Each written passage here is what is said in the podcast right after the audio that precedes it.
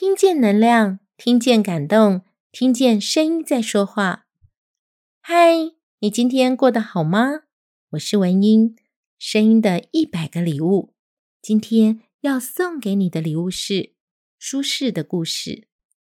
讲到唐宋八大家，谁也无法忽略三苏父子：苏洵、苏轼和苏辙。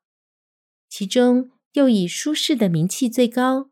可说是中国文学史上最闪亮的巨星。苏轼是四川眉山人，然而当代眉山人的说法，眉山不只有三苏，而是五苏。在三苏之上，还有苏洵的父亲苏煦和苏洵的哥哥苏涣。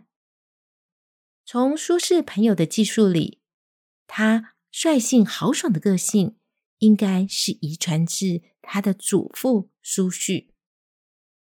苏轼的祖父苏煦非常有才气，而不拘小节。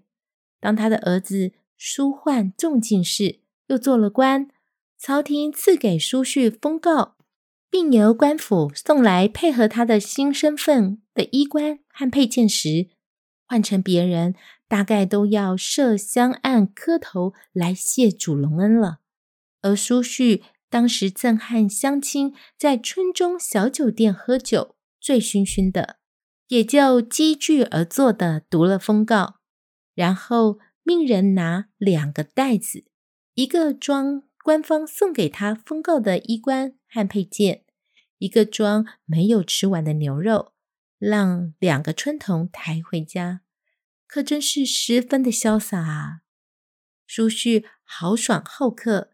又乐善好施，他家的房舍旁有很大的空地，他就命人在空地上种芋头。当年岁收成不好时，或村民饥乏困顿时，他就在门口设大灶，挖出芋头蒸熟，让村民随意取食。后来有一个常受他接济的奇人告诉他：“我知道有两块风水宝地。”愿意送一块给你，以答谢你多年来的救济之恩。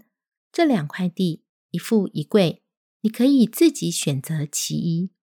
苏煦说：“我不要财富，只要我的子孙读书成名。”那位奇人便带他去山边，让他点一盏灯放在一块地上。当时风很大，而他点的灯却没有被风吹熄，可知。这真的是一块风水宝地啊！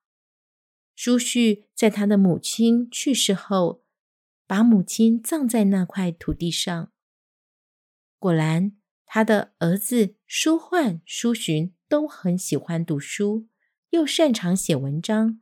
孙子苏轼、苏辙更是当代文坛享有盛名的响当当人物。苏轼、苏辙兄弟俩年少英发。才华卓越，他们的父亲苏洵觉得四川偏远，恐怕会埋没了他们，就带着他们兄弟去拜访当时正在四川做官的张方平。张方平见了他们带来的文章，也惊为奇才，当面测试，出了六个题目，要他们当场作答。他们在书房里写文章。张方平就在窗外窥看，看到苏澈拿着题目，好像有个题目不确定出处。兄弟两人的座位隔着一段距离，只见苏澈举起题目，指着一条给苏轼看。苏轼没有说话，只把毛笔倒过来，在桌上敲了几下。张方平见此一举动，暗想：苏轼真聪明。原来他出的那个题目出自于《管子》一书。接着，书澈又指着下一道题，面露疑惑。苏轼拿起笔就把题目划掉了。原来那是张方平故意为了测试他们而杜撰的文字，根本没有出处，也无从写起。看了他们交上来的文章，张方平对苏洵说。两位令郎都是天才，大的聪明可爱，小的谨厚务实。依我看，日后小的成就会比哥哥还高。苏洵恳求他为苏轼书册扬名。张方平说：“我的分量不够，我给你们写一封介绍信，你带着他们入京去见欧阳修。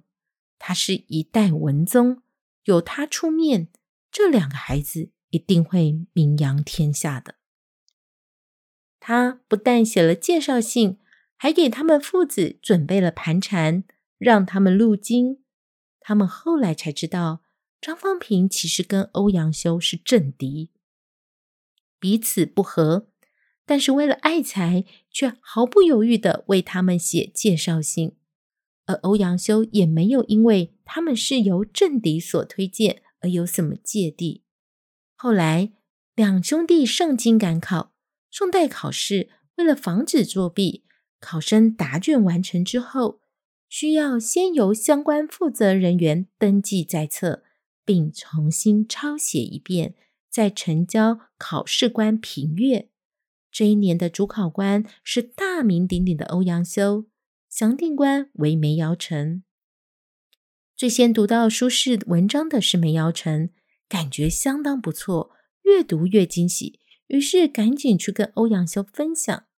欧阳修拿到文章，一口气读完，内心又惊又喜，文章引古喻今。说理透彻，见解独到，笔力稳健，堪称古文大家。于是想要评为第一，但仔细一想，这样的文章，天下间恐怕只有自己的学生曾巩能写出来。为了避嫌，欧阳修忍痛将这篇文章擢为第二名。后来才知道，这篇文章是苏轼的作品。欧阳修看了苏轼的文章。对好友梅尧臣说：“读世书，不觉汗出，快哉快哉！老夫当笔录，放他出一头地也。”这句话的意思是，欧阳修觉得苏轼很有才气，应该给苏轼让路，不要阻挡他的前程，让他能超越自己的成就。苏轼、苏辙后来双双都中了进士，那一次的主考官就是欧阳修，所以苏家兄弟一直把欧阳修当作恩师敬慕，也一辈子对张方平敬爱感念。苏轼是我们都喜欢的文人，个性洒脱率真，交友广阔，一生命运曲折，有关他的故事和传说说也说不完。今天为你讲了几个关于苏轼的小故事，期待下一次再为你分享更多关于苏轼的点点滴滴。祝福我们都能拥有和舒适一样清奇磊落的胸襟，温柔敦厚的胸怀，旷达爽朗的个性。我是文英，把声音当作礼物送给你。